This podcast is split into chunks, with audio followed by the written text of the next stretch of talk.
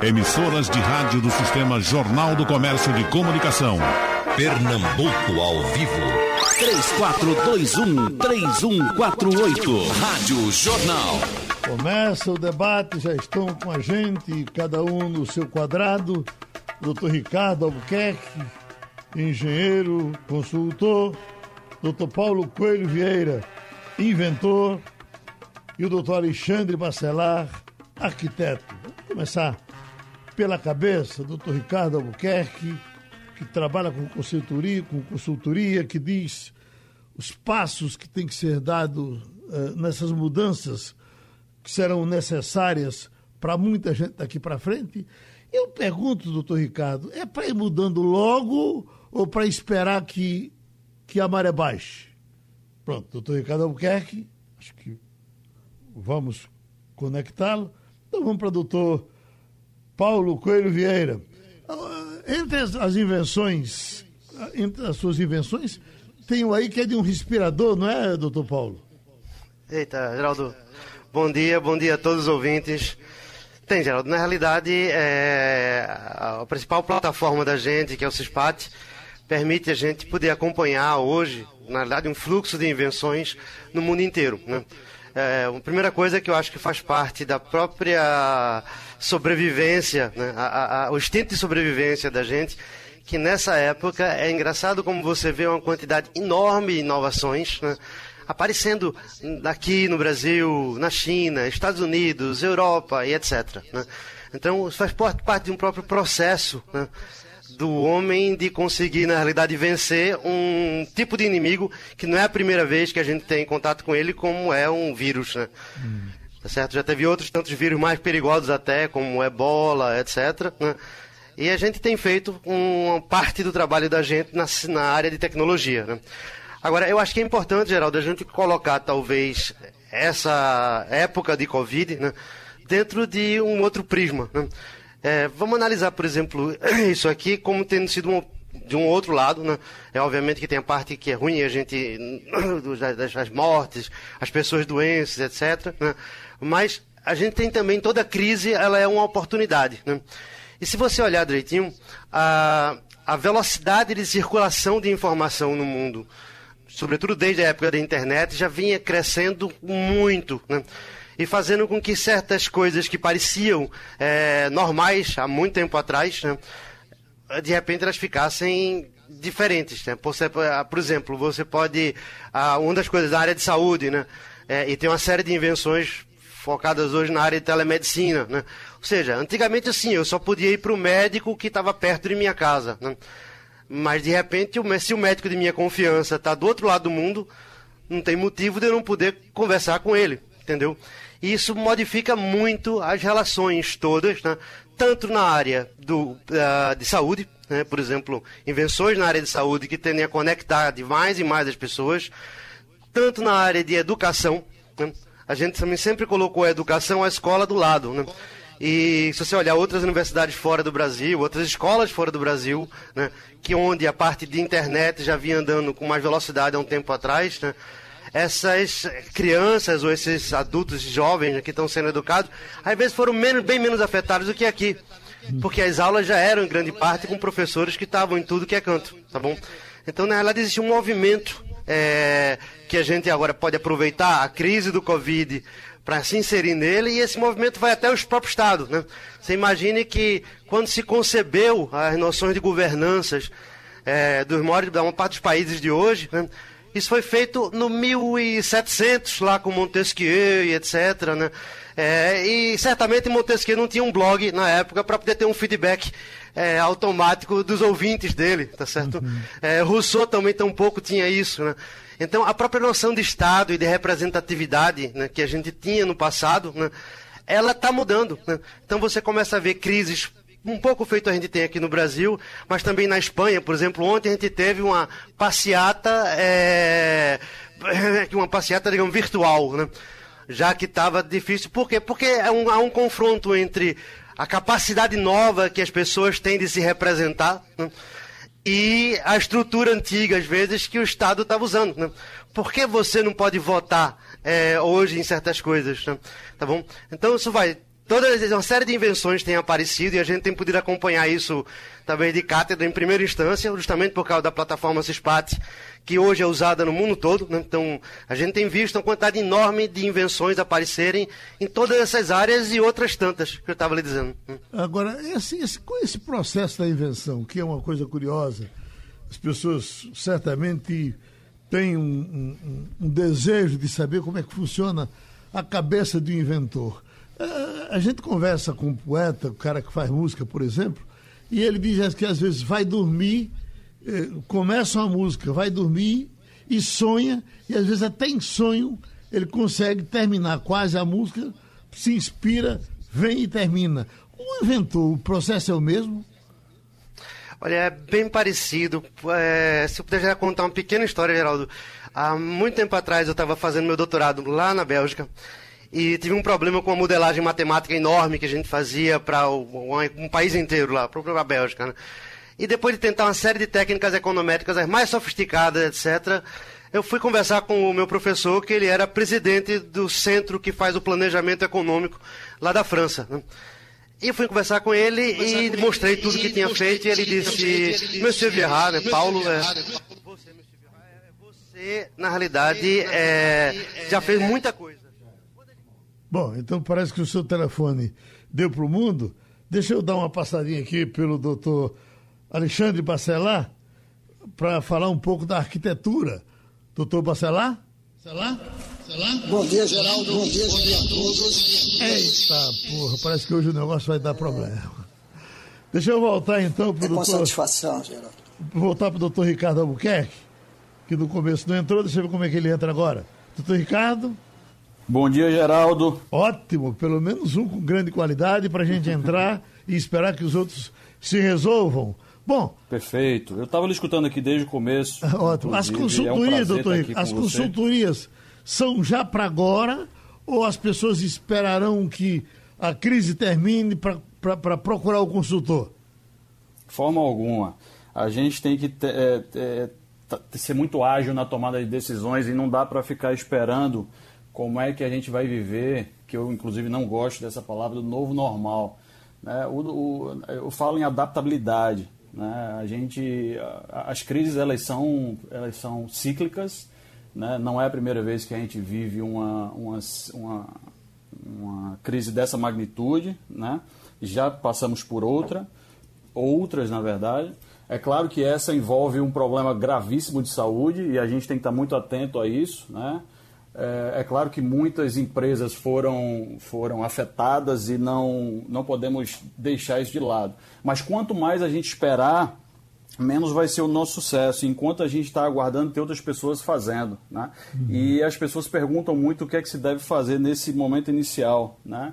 Na verdade, a gente já vai aí com quase três meses de, de pandemia e de quarentena, lockdown, essas coisas todas.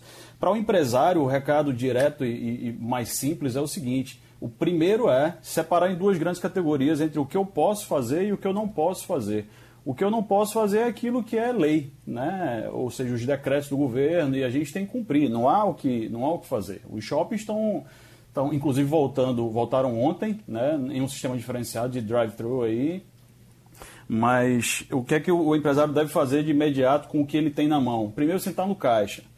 Primeiro, ele tem que entender qual é a sua capacidade de geração de caixa, né? Como é que estão as receitas, como é que estão as despesas. Em segundo lugar, cortar tudo que é custo. Né? Os custos, como a gente já diz no ditado, que custo é igual a unha. A gente tem que cortar com frequência.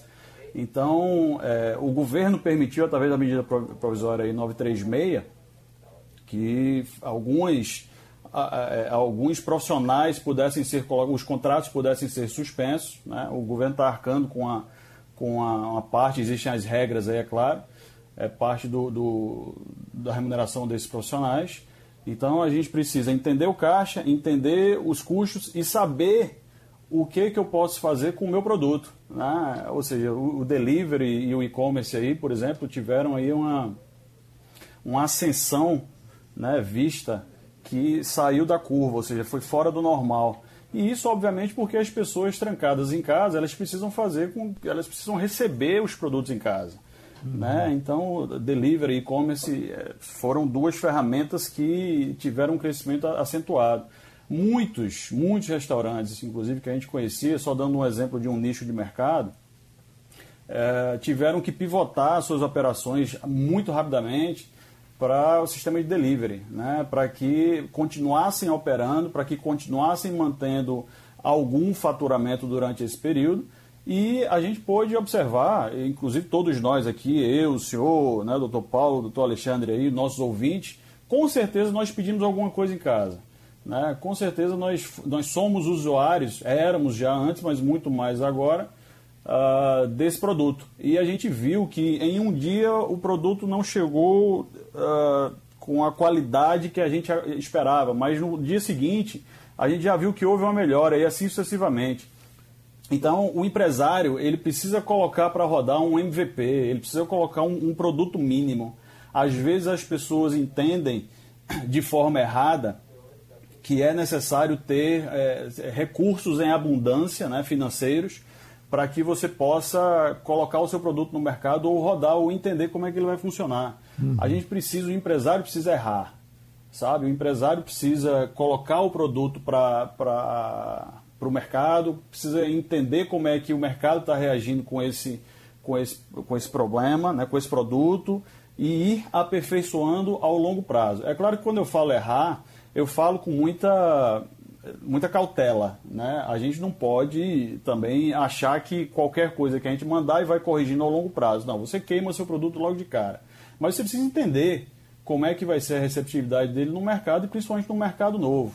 Quando a gente fala em novo normal, ou eu estou usando a palavra adaptabilidade, eu estava escutando aí o Dr. Paulo falando, e eu acredito fortemente que alguns setores realmente vão ter é, uma ascensão né? EAD, que, sabe, que é o ensino à distância, é, o próprio delivery vai continuar em alta, mas algumas coisas voltam ao que era. Né? Ou seja, o, e principalmente nós aqui na América Latina e Brasil, o nosso, o, a gente é formatado e criado para contato humano. Né? A uhum. gente, não, a gente não, não, não tem esse distanciamento. A gente chega, fala, abraça, beija. Então, é, os shows, os estádios, né, as partidas de futebol, os shoppings, isso vai voltar, sabe? Isso vai voltar, inclusive, ao que, ao que foi, ao que era antes da pandemia.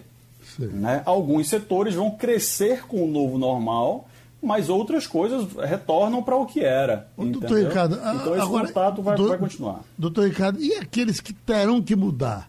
Porque e, e, e a gente sabe que mudar é uma coisa muito difícil, até que um, um, o senhor que é consultor sabe que quando o senhor chega numa empresa para resolver os problemas, tem que tirar o dono de dentro, porque senão ele vai lhe aconselhar a fazer exatamente o que ele vinha fazendo, e termina não dando em nada. Ele sai e deixa que o senhor funcione. Aqueles que terão que mudar. Por exemplo, o restaurante, quem tem ramo de restaurante, vai ter que fazer outra coisa? Vai, eu, eu, eu acredito muito no, nesse produto delivery, sabe? Eu acredito, inclusive, que a gente vai ter, já dando aí uma, uma um insightzinho aí para os, os, empresários e os, os, mais agressivos, vão aparecer aí o que eu estou chamando de dark kitchens, que são os, uh, os restaurantes que, na verdade, vão funcionar somente para delivery, né? E isso aí vai acontecer, isso vai aparecer. Esse produto hoje é muito incipiente e a gente vai ver aí do mercado aparecendo esses produtos que são exclusivamente para delivery. Uhum. A gente tinha um, pro, um problema muito sério há algum tempo e que foi resolvido e está resolvido agora através de algumas plataformas aí de entrega. É, é, acho que a gente pode falar aqui, por exemplo, o Rap da vida, que a gente entra, entra na plataforma, entra no aplicativo e faz um pedido basicamente de qualquer coisa. Né? Então, esse problema de, esse problema de logística está resolvido o, o, empresário ele precisa se preocupar com o produto e em como esse produto chega à casa do cliente. Então, olhando aí para o, o que você me perguntou, Geraldo, uhum. as, as, os restaurantes sim vão continuar, essa parte de delivery vai continuar forte. É, é preciso estar sempre muito focado na necessidade do cliente. Né? Não, hoje a gente não cria um produto para o cliente. Você não vende o que você quer, você vende o que o cliente quer comprar. Então, o produto não é, não é criado para o cliente e sim com o cliente. Eu posso é, dar uma sugestão que é sempre o seguinte, é muito fácil. Qualquer produto que você criar, produto ou serviço, que você economize tempo da, do cliente, esse produto, a, a, a possibilidade que, que de, de sucesso dele é muito alta. Então a minha sugestão é crie algo que você possa resolver a dor do cliente. Entenda o que é que o seu cliente está precisando nesse momento e resolva o, a questão tempo dele. O tempo é o ativo mais precioso que nós temos. Inclusive agora na, na pandemia, todos nós, obrigatoriamente, fomos obrigados a passar mais tempo em casa. E mais tempo em casa a gente está mais perto de nossa família, mais perto de nossos filhos. E a gente percebeu o quanto isso é agregador, né? o quanto isso é benéfico né? para a nossa saúde mental, para a saúde familiar. Né? Claro que ah, tem que haver um equilíbrio, mas é, o, o, tempo é o principal ativo que nós temos. Né? A gente trabalha e a gente é, para ter tempo. Tá? Então, restaurantes e outras categorias, vou te dar um outro exemplo aqui rapidamente, Geraldo, mas por exemplo, as pessoas vão a um shopping hoje em dia, elas precisam fazer compras em um pequeno supermercado que existe no shopping, vão almoçar e vão comprar um presente do aniversário que ela vai no final de semana. Né? Não existe hoje um produto chamado picking na loja. Picking é a coleta, tá? Mas, por exemplo, imagine se você puder entrar num shopping desse, passar lá no, no supermercado, entregar a sua lista de, de produtos que você quer comprar. No supermercado, eles já selecionam isso enquanto você tem seu tempo. Vamos lá para o fator tempo de novo. Enquanto você tem tempo para poder ir almoçar, e tomar o café com seus amigos e comprar o outro presente que você, que você tem que escolher. E na sequência, dali a 15, 20, 30 minutos depois, você está com seus produtos todos prontos lá no supermercado que você passa e pega. Tá? Então, assim, é, existe. A, a, as possibilidades são inúmeras. Sabe? O mercado ele é extremamente dinâmico. Nada que a gente faz hoje não, não será, será modificado. As, as coisas são dinâmicas, a gente precisa estar atento para isso. Eu estava vendo ontem, por coincidência, no, no Zap, dessas coisas curiosas que as pessoas mandam, e uma coisa até na brincadeira, diz que um, um camarada arrumou um emprego numa grande loja e o, o, dono da loja saiu, começou a trabalhar e disse, olha, eu vou embora, volto de meu dia e quero apurado aqui. E quando ele voltou, disse, como foi o apurado? Ele disse, olha, eu vendi um anzol. Aí e um anzol. E por que o apurado foi tão grande? Estava lá um montão de dinheiro. Ele disse, não, como foi isso? Não, o cara chegou aqui e, na verdade, ele veio, achou que isso aqui era uma farmácia, ele não vinha nem para cá. Ele queria comprar um absorvente para a mulher dele, era fim de semana, e por azar dele, a mulher estava de boa. Ele veio comprar um absorvente. E eu disse a ele, olha, já que o senhor, sua mulher está tá com esse problema, está desse jeito, por que o senhor, é fim de semana, por que o senhor não, não vai pescar? Aí disse, é mesmo. E o anzol? Ele, toma aqui o anzol. Eu disse, e agora? Eu preciso de mais coisas. Vamos comprar um iate. A, a, loja tinha um do outro lado, ele foi do outro lado, pegou e vendeu um iate. Vendeu, enfim, o cara, o cara não ia nem comprar lá, mas terminou comprando um é iate, entendeu? e pipocou o faturamento dele nesse dia. E olha que ele foi comprar só um absorvente, hein? Exatamente. Doutor Marcela, a mexida na arquitetura vai ser muito grande daqui para frente? Geraldo, pegando o gancho com o que o nosso amigo colocou do novo normal, a gente já vê que esse antigo mundo já era, né? Uhum. Que não existe mais uma, uma ideia de morar eu acho que agora, com essa pandemia, muita coisa vai mudar. E principalmente a habitação. Sim. Certo? Uhum. É, hoje, com essa, com essa necessidade de ficar em casa, a gente viu a necessidade de que os ambientes é, tivessem múltiplas funções. Né? É o que a gente chama de arquitetura resiliente. E a gente está tentando se adaptar a esse novo mundo. Esse novo mundo que ainda não existe, né? É, estamos em uma pandemia que precisamos trabalhar em casa e se faz necessário algumas alterações no ambiente, na casa, como espaço de higienização, espaço gourmet, uma vez que a gente hoje passou a cozinhar em casa, espaço para se exercitar e principalmente varanda, né? Para o contato e, com e, o meio ambiente. E o apartamento pequenininho? A gente, a gente sabe que o, há um bom tempo o pessoal vem partindo para fazer os apartamentos menores, é, por conta Isso. de preço, etc. Esses apartamentos pequenos, tem como dar um jeito neles? Tem como dar, Geraldo, porque hoje em dia a gente pode fazer com que essas plantas sejam plantas que possam ser alteradas de acordo com a necessidade do cliente. Uhum. A necessidade de quem vai habitar, de quem vai usar aquele imóvel. É o que a gente chama hoje de módulos habitacionais inteligentes. Uhum. Ou seja, eu tenho um prédio com uma diversidade de plantas, onde eu posso adequar essas plantas às minhas necessidades. Então, um apartamento que, se, que esteja com, com 40 metros e que ele, ele tenha uma planta imutável, ele vai ficar menor ainda, uma vez que você não tem como adaptá-lo à sua necessidade. Sim. No momento que você cria essa possibilidade de alteração, de modificação de acordo com a necessidade do cliente, então você faz com que essa área cresça. E isso cria um mercado vasto para arquitetos. Não somente para a arquitetura, como para a construção civil em si. Né? Uhum. O doutor Alexandre, do que a gente tem observado, tem escutado de, de pessoas que se dizem informadas nessa área, é de que o, o, o prédio vai começar a perder um pouco de valor, quer dizer, valor é, é, para as pessoas que não querem se amontoar nos prédios. Elas vão preferir ficar nas casas. Então, o que a gente tinha observado ultimamente era onde tinha uma casa, a gente já sabia que ela ia cair e virar um prédio.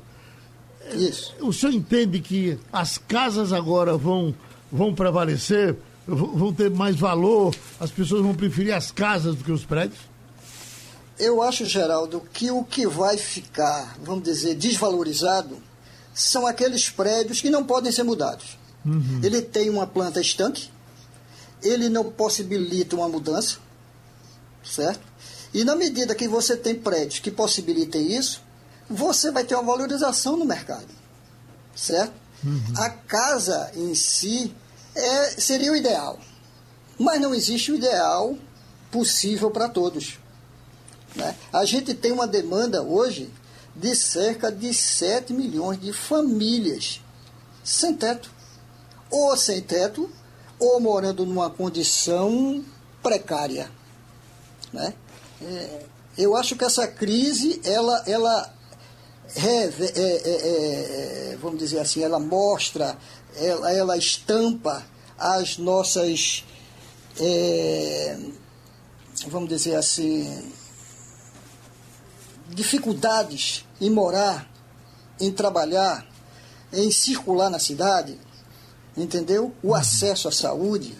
Você vê recentemente, é, eu acompanhei um trabalho de uma nova, uma futura arquiteta, que ela pegava um prédio do nosso centro, centro urbano, prédio vazio, sem nenhuma utilização, e ela transforma a utilização desse prédio, fazendo com que as unidades habitacionais que vão ser criadas nesse prédio possam ser utilizadas para pessoal de baixa renda. Uhum. E no térreo, você tem o que? Uma área de comércio, uma área de serviço, que vai revitalizar uma zona abandonada, que é o nosso centro urbano. Pronto, eu estava doido para lhe perguntar sobre isso. O que vai ser do Recife Central? Já fizemos tanto debate aqui e não apareceu ninguém com interesse de ocupar esses tantos e tantos e tantos prédios que tem no centro da cidade. Agora as, as, pessoas vão ter mais medo de andar no ônibus. Será que agora vai chegar a hora de ocupar o centro da cidade? Sem dúvida. A gente tem uma reserva, vamos dizer assim, de prédios subutilizados que podem ser usados por uma comunidade e, e fazer com que essa, essa, esse centro seja revitalizado. Porque você vê Hoje, quem não tem condição vai morar nas periferias. O trabalho fica distante. Você tem um problema sério de mobilidade dentro da cidade, certo? Então, eu acho que toda a comunidade ele tem que se engajar nesse movimento de políticas públicas que possam fazer com que essa, essas áreas é, sejam revitalizadas. Uhum. Não cabe somente à prefeitura, cabe a nós profissionais também. Entendeu? Uhum. Deixa eu passar um pouco agora pelo, pelo doutor Paulo Coelho Vieira. Ah, ah, na, na, na, área da invenção, doutor Paulo, vai, pode se unir com o arquiteto e, e que, que equipamentos uma casa vai precisar agora, no futuro, que ela não precisava antes? Eita, Geraldo, é... vamos lá. A... Na realidade, tudo que for é, trazer um, um, pouco mais de comodidade, né? É, de praticidade para a vida, né? em, em, linha com as novas velocidades de circulação de informação no mundo. Eu acho que é, isso vai ser trazido naturalmente, inclusive, pelo inventor. Aquela questão que você estava perguntando, o que é a cabeça do inventor? Né? Uhum. Que é esse cara que vai trazer as inovações para dentro de casa, para dentro do trabalho. Né? O inventor é aquele que pergunta por que não. Eu gosto muito de uma frase de Bernard Shaw, né? onde ele, vou parafrasear aqui, ele diz, olha, outras pessoas olham coisas que existem e perguntam por quê. Né? O inventor é aquele que sonha com coisas que nunca existiram e pergunta por que não. Né? E vários inventores já vinham perguntando por que não, e quando você chega numa época de crise, né, o inventor, na realidade, ele faz parte do próprio instinto de sobrevivência da humanidade. Né? Porque várias vezes a gente sobreviveu a crises, não somente crises de, de, de, vírus, etc., saúde, mas por causa de invenções, por causa da técnica que a gente traz para a sociedade. Né? Então, uh, esse inventor, na realidade, se quiser pegar, por exemplo, a gente pode fazer um paralelo com. É, pegar exemplos que já aconteceram. Por exemplo, tem uma sociedade que tem um nível de proximidade muito grande também, a sociedade africana. Né? Você pegar nos anos 2013, 2014, mas desde 76, né, que ela vive uma sucessão, uma sucessão de crises de, de, devido à ebola. Né? Tá? Isso modificou os hábitos, modificou os hábitos de moradia, modificou os hábitos de relacionamento. Obviamente que não é a primeira, uma, uma crise, feito a gente está vivendo agora, mas provavelmente, inclusive, devido ao fato que nessa virus fear, né, essas, esse mundo de vírus, né, tá certo? A, quantidade de vírus é muito grande né, e ela está o tempo inteiro interagindo com a gente, então é provável que vão acontecer outras pandemias, outras epidemias pela frente. E vai caber, sobretudo, a esse inventor, a essa tecnologia de trazer práticas, de trazer maneiras de funcionar da sociedade, trazer tecnologias é, para dentro. E muitas vezes questionando aquilo que a gente já vivia no passado. Né? Então, no passado a gente vivia uma coisa de aglomerar num canto por causa que eu tinha que ter proximidade com o meu trabalho. Ora, é, essa ideia de proximidade com o trabalho, ela está ligada à época onde eu tinha que ir ao trabalho. Mas se eu posso ir ao trabalho através de internet, através de videoconferência, etc., né? a proximidade já é uma questão relativa. É isso que muda, por exemplo, na área de habitação. Então eu posso morar distante, né? Que seria mais ou menos como se eu tivesse um trem super rápido e pudesse estar no meu trabalho a hora que fosse. É, isso modifica a interação entre as pessoas. Então, isso vai desde a interação, por exemplo, na escola. Né? Cara, por que eu não posso dar acesso, que é uma coisa que já se faz, né? é, é, dar acesso a uma criança de Oricuri a estudar na universidade boa ou na escola boa, não esteja aqui no, aqui no Brasil? Ah, então ela precisa modificar agora a forma de, de educação. Eu não necessariamente preciso colocar a educação junto com socialização. Ela precisa ter o centro de socialização em Icuri e a educação dela pode ser onde ela puder melhor é, é, é, é, aproveitar da melhor educação possível. Isso automaticamente modifica o mercado de professores. Agora, não quer dizer que uma pandemia, que esse tempinho, esses três meses que a gente passou, vão talvez, de fato, colocar a gente logo nisso. Né? Outros países já estavam entrando, a gente hoje concorre, na realidade, com o mundo inteiro. Então, a gente concorre em educação, inclusive, com a parte de ensino à distância, etc. A gente concorre em saúde, né? a gente concorre, então os profissionais hoje estão concorrendo e, de certa forma, agora que, que a gente volta um pouquinho, começa a voltar a retomar a economia, os setores que viviam a lá antiga, né? tá de certa forma, tendem a, querer recuperar o terreno perdido. Né? Mas, pensando nesse, nesse, nessa competitividade global que a gente tem que ter, essa crise pode ser uma oportunidade. A gente olhar, por exemplo, o lado europeu né, e dizer, cara, como é que vocês estão funcionando lá? Né? É, será que as escolas pararam todas por causa da, da, da crise? Né? Ou que é que, será que as aulas praticamente não, não, não foram muito tocadas? Professores precisam estar na universidade, né? É, é preciso que, é, pra, que os alunos estejam na universidade para continuarem tendo aulas. Né? É preciso que eu esteja presente no meu trabalho, e isso modifica os ambientes de trabalho, entendeu? Então, na realidade, uma série dessa série de mudanças, e a gente está vendo isso hoje de cátedra, né? através justamente do CISPAT. Por causa que, como a gente recebe, na realidade, invenções hoje em dia vindos de pessoas que estão usando a plataforma CISPAT para fazer patentes em vários lugares do mundo, a gente está acompanhando e é impressionante como, de fato, a humanidade começa a se modificar. Ou seja, várias pessoas que nem se viam como inventores, de repente, agora, um tempo atrás, uma, uma, uma senhora, né, inclusive já de seus 70 anos de idade, é, introduziu, vou dizer qual é uma invenção fabulosa para a parte de limpeza dos pés. Né? É, isso ela via no dia a dia dela. Né? E ela se viu como inventora, perguntando esse por que não. Né? E aí causando essa quantidade de transformações que você vai tendo que eu acho que cabe a gente aqui agora no Brasil aproveitar a volta, né, para não voltar exatamente para o passado, porque muita gente já estava na frente da gente, né? Muita gente estava na frente da gente em termos de tecnologia de internet, estava na frente da gente, e isso significa o quê? Significa dizer que a economia da gente empobrece.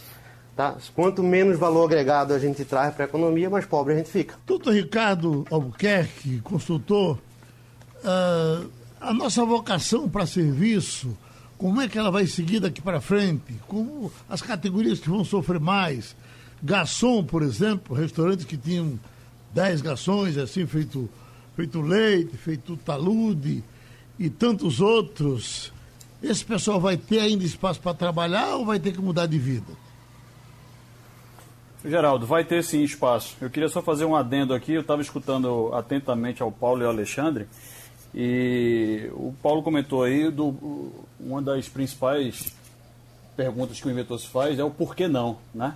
E eu me lembrei aqui de um filósofo, escritor norte-americano, Albert Hubbard, que fala que o mundo vem mudando tão rápido que aquele que diz que uma coisa não pode ser feita é geralmente interrompido por alguém que já está fazendo isso. Né? E isso, olhe que é do ano de 1800, nascido em 1850, né? então aí por volta de 1900. Então hoje as, as os serviços, os produtos, a forma com que você é, vai entregar isso ao cliente, sim, vai mudar, mas como eu disse, inclusive inicialmente, eu acredito fortemente que esses serviços de restaurante, por exemplo, eles sim vão sofrer um pouco agora no retorno. Eu particularmente acredito que há um retorno da economia, né, em um, vamos chamar aqui um gráfico V, a mesma velocidade com que a gente cai, a gente tende a subir, certo? É claro que não é para a economia como um todo. Eu posso é, exemplificar aqui os Estados Unidos, obviamente é um grande, é uma grande mola mestra né, do mundo, uh, onde a gente imaginava, os Estados Unidos estavam prevendo né, uma, uma, um aumento aí de, de desemprego, aí da, da casa de 19 milhões de pessoas desempregadas, e houve um, um retrocesso, houve uma criação de 2, né, 2, 2 milhões e 500 mil novas vagas agora. Então, é, particularmente, eu acho que essa crise, é, além de ser global, eu acho que a gente não pode comparar com a Grande Depressão, por exemplo, ou outras crises que passaram, né, porque a gente tem o advento aí da tecnologia muito forte, né, a gente tem isso a nosso favor. É, e sendo muito é, respondendo muito muito claramente aí o que você colocou no início é, eu acho que alguns setores de serviço vão ter retomada mais rápida. Né? Eu estava escutando, inclusive, aí o, o Alexandre é, falar também. É, além de consultor, eu sou empresário, inclusive da, do, do ramo de construção civil. E eu posso te dizer, Geraldo, que nós não tivemos nenhum, nenhuma perda de contrato. A, a, nossa empresa, além de ter, né, além de ter atuado aí nesse tempo de quarentena no, no, nas obras emergenciais, que a gente dá manutenção em alguns condomínios e tal, Deixa eu voltar. Então a gente. É, é... Pois não. Desculpe, Geraldo. Pois não, pode seguir.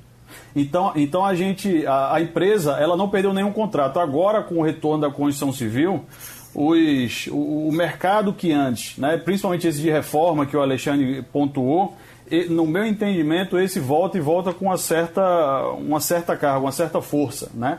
As pessoas que antiga, antes da, da, da pandemia estavam planejando, por exemplo, uma troca de imóvel, uma troca de apartamento, talvez até pela, por, por, pelo lado financeiro, prefiram nesse momento fazer uma readequação do próprio imóvel né, do que uma, uma modificação. Então, setores de, de serviços, de alimentação, né, farmácias, shopping centers estão sendo muito afetados, mas eu tenho uma grande, é, uma grande, uma grande confiança no varejo é, de que ele retorne com uma, uma, velocidade que não é essa que está, que está sendo prevista aí pelos né, especialistas. É, existe um outro ramo que infelizmente vai sofrer um pouco mais, né? Companhias aéreas, o ramo de lazer, de férias, né? hotéis, esses, esses aí vão sofrer um pouco, até pela não necessidade do, né, da, do, do cidadão em viajar, por exemplo. Ou seja, o cidadão viaja mesmo aquele que tem o recurso e tem dinheiro, mas ele vai se prevenir, né, nesse primeiro momento, em evitar aglomeração, em evitar pegar um voo, né, em evitar ir para um, um, hotel, vai preferir ir para sua casa aqui em Gravatar, na, na praia e por aí vai.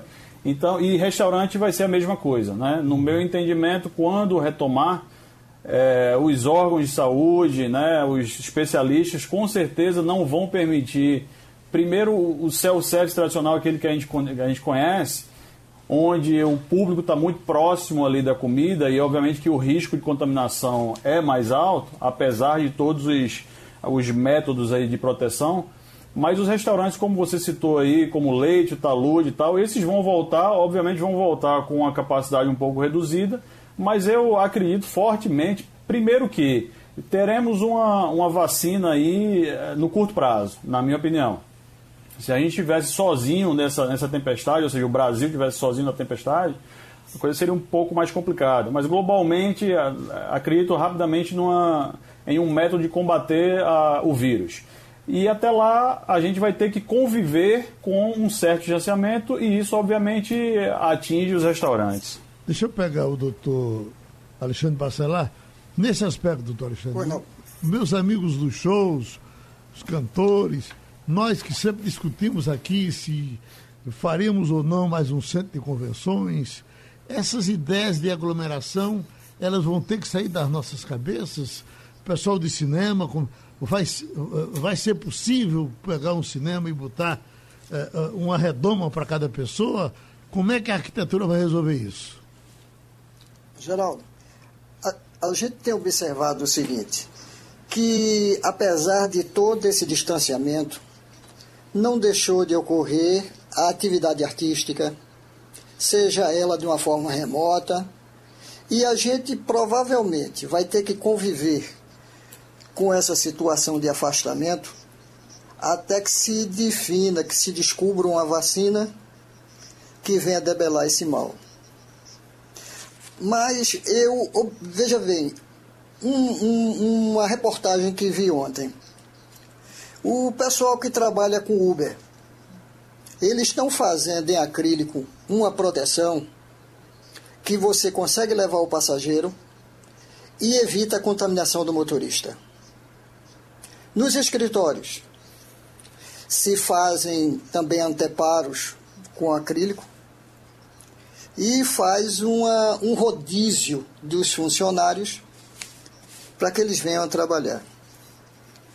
No caso de shows, de eventos, que eles eh, tenham grande eh, eh, concentração, aglomeração de pessoas, a gente vai ter que evitar momentaneamente. Eu acho que vai ser da atividade, vamos dizer assim, cultural e econômica, a última a ter a sua normalidade. Coelho Vieira, vamos inventar coisa, doutor Paulo? Vamos, Geraldo, vamos. Vamos inventar na coisa. Se quiser, assim, uma mensagem. É, a... Para o cinema chegar na final, minha casa. Isso aqui, né? Diga. O, o, cinema vai chegar na minha casa ou eu vou ter que ir para ele? Vamos inventar coisa que a gente possa ir para o cinema. Essas coisas. Se, pode ser alguma invenção individual ou ela terá que ser é, é, mais coletiva para todos? Quer dizer, eu queria alguma coisa que o senhor inventasse para mim, para eu, eu tirar essa máscara, botar uma coisa mais leve na minha cara. Uhum. Geraldo, veja, na realidade eu, eu posso dizer de uma outra, de uma outra ótica, tá? Veja, note que grande parte do que você está usando hoje, inclusive no estúdio, né, esse telefone celular de onde eu estou falando, etc., para você, É, há um tempo atrás, há 50 anos atrás, quando você começou a carreira, por exemplo, isso seria considerado uma coisa impensável. Né? E hoje isso é uma coisa considerada absolutamente normal. Então, o mundo que a gente vive hoje, o Uber, é, que estava falando agora, é, na verdade são invenções que foram consideradas revolucionárias e hoje a gente já, já trata elas com normalidade. Então, vão, vão chegar outras tantas invenções, né? Algumas é engraçado porque muita gente foca muito o que a gente conhece, a falar de vacina, né?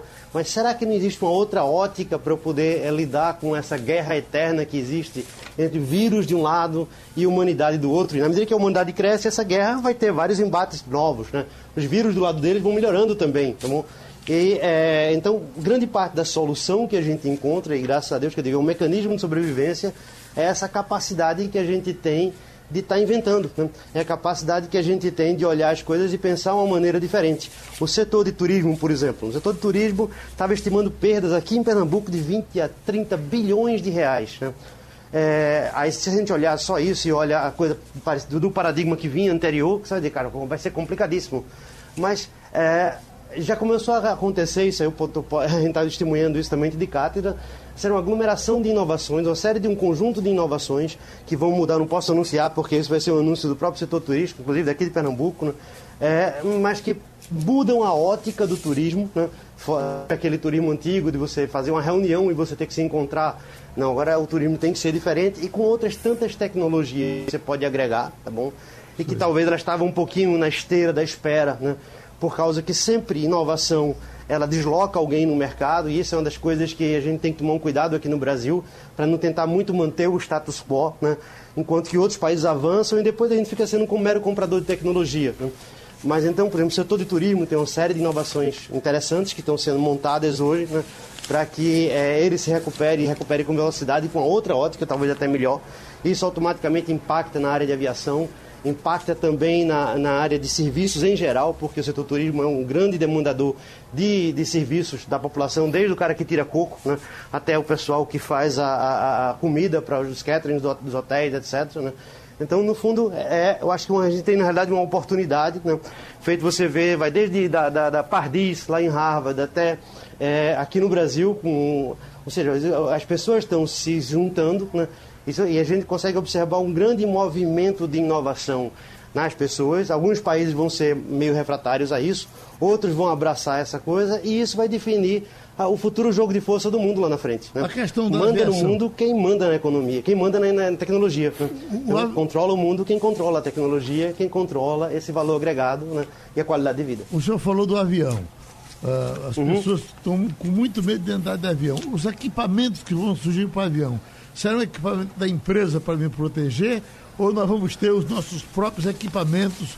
Se eu vou viajar, eu vou com esse tipo de paletó, esse tipo de roupa, coisas inventadas daqui para frente. Geraldo, olha, eu posso lhe dizer que você vai ter muito em breve, né? A gente vai voltar a falar disso aqui no seu programa, talvez. Eu deixo você, quando a gente puder anunciar, eu deixo inclusive é, é, você dar uma deixa, tá? Mas muito em breve você vai, você vai se sentir muito seguro tá bom? Para fazer suas viagens de avião sem nenhum problema, tanto com equipamentos que vão estar ligados às empresas, tá certo? Porque eu acho que existe uma complementaridade aí dentro, né? A empresa tem interesse que você viaje, né? Você tem interesse de estar seguro, então a empresa tem interesse que você tenha seguro para você poder viajar, né? Viajar talvez não com aquele despropósito que a gente fazia antigamente de, ah, eu vou fazer uma reunião lá em Brasília. Cara, mas peraí, será que o pessoal de Brasília não conhece nenhuma coisa de videoconferência? Eu tenho que gastar esse tempo e esse dinheiro. E aí volta o que estava dizendo o Ricardo no começo. De fato, é, tempo é o recurso mais escasso da gente, né? Não faz sentido o trânsito, não faz sentido essas viagens desnecessárias. O, o que eu puder fazer por videoconferência. Eu tenho tido muita gente, inclusive, que é mais velha, às vezes pessoas de empresários do mundo inteiro, não é só daqui do Brasil não, tá? Olha um movimento que é mundial. Pessoas que, você vê um, pessoas de setenta e tantos anos que de repente está fazendo uma videoconferência agora para participar, mas está com um filho do lado. Ou seja, o filho de 15 anos agora está ensinando ao, ao executivo, ao, ao presidente, ao vice-presidente da empresa né, ou do grupo, ele está ensinando como fazer videoconferência, ou seja, evitando aquelas viagens, né, e a pessoa começa a se sentir à vontade nisso. Agora, ao mesmo tempo, tem um pacote de inovações que tem surgido, que eu digo, volto, faz parte do próprio instinto de sobrevivência da humanidade ser inventor. E a gente abraça os inventores, quem quiser estar tá na frente. E eu garanto para e deixo para você, inclusive, a deixa da gente fazer uma apresentação aqui de um grupo de tecnologias, algumas brasileiras, em cooperação, inventores têm cooperado, inclusive no mundo todo, tá? Tem tido uma certa febre de cooperação, tanto na área de, de combate ao vírus, né? Então, divulga-se sequências eh, genéticas dos vírus, etc., para que a gente possa... O vírus muta também, o vírus do outro lado faz um trabalho dele, né? Mas o pessoal tem feito uma série de, de, de divulgações em conjunto e os inventores têm participado em conjunto às vezes quebrando algumas amarras, por exemplo, quebrando as amarras da academia, né? é, quebrando amarras, às vezes, de laboratório, ou seja, você tem inventores em lugares diferentes, com laboratórios, às vezes, que você nem imagina, mas que estão fazendo coisas interessantes, né? E essa é a hora da gente, de fato, abraçar eles, né? E para que a gente possa ter uma qualidade de vida e viagens e etc. aqui na frente. Doutor, doutor Ricardo, então eu estou entendendo pelo que o senhor disse que eu não preciso necessariamente trocar o meu negócio, eu preciso adaptar o meu negócio aos novos tempos, não é assim? Com certeza. Geraldo, o mercado é dinâmico, como a gente vem pontuando aqui nesse debate, é, e sempre foi. Não é por causa da, da, da pandemia e da crise, não. O, o Paulo acabou de pontuar aí a respeito do telefone celular. 50 anos, ou talvez menos, muito menos, a gente não a gente achava impensável se comunicar andando no meio da rua né? a gente achava impensável se comunicar olhando um para o outro como a gente pode fazer hoje através de várias plataformas aí de comunicação então o mercado é dinâmico as necessidades são dinâmicas nós temos que nos adaptar a ela é, e fornecer para o cliente a gente tem que resolver a dor do cliente a gente tem que resolver a dor da, da, do cidadão, das pessoas. Né? E, e, precisa lembrar também, Geraldo, que muitas empresas prosperaram na, em, em, outras crises. Né? A gente pode dar um exemplo aí clássico, que acredito que todo mundo conheça, da Nutella, né? que é aquele cremezinho de a base de avelã, né? de chocolate, porque ele leva cacau também. Que ele foi desenvolvido quando o cacau estava numa, numa escassez e obviamente com preço muito mais alto e desenvolveu a base de avelã. Então, é, muitas empresas elas prosperam e elas são criadas. Aí o, o, Paulo pode falar, inclusive, melhor do que a gente com relação à invenção, mas exatamente na necessidade. Né? O Uber e o, o Airbnb, por exemplo, que é o, de, o aplicativo de, de hospedagem, ele também registrou um aumento na demanda. É claro que ainda sofre bastante né, com a parte de hospedagem, mas registrou uma, um aumento na demanda aí nas últimas semanas. Né?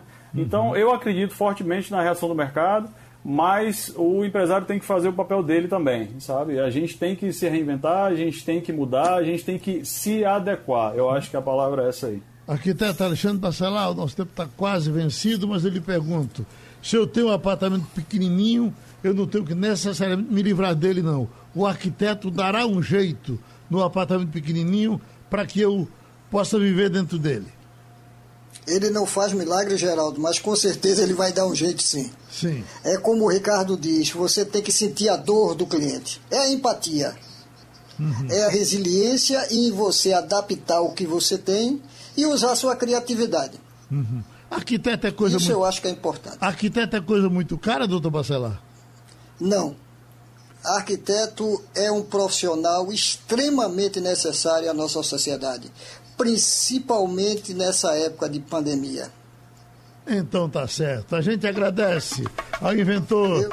é, é, Paulo Coelho Vieira, ao arquiteto Alexandre Bacelar, ao engenheiro instrutor, Ricardo Albuquerque, consultor. Esses amigos nos encontrarão mais na frente porque as coisas vão mudando e a gente vai mudando com eles. Muito obrigado. Sugestão ou comentário sobre o programa que você acaba de ouvir, envie para o e-mail ouvinte@radiojornal.com.br ou para o endereço Rua do Lima 250, Santo Amaro, Recife, Pernambuco.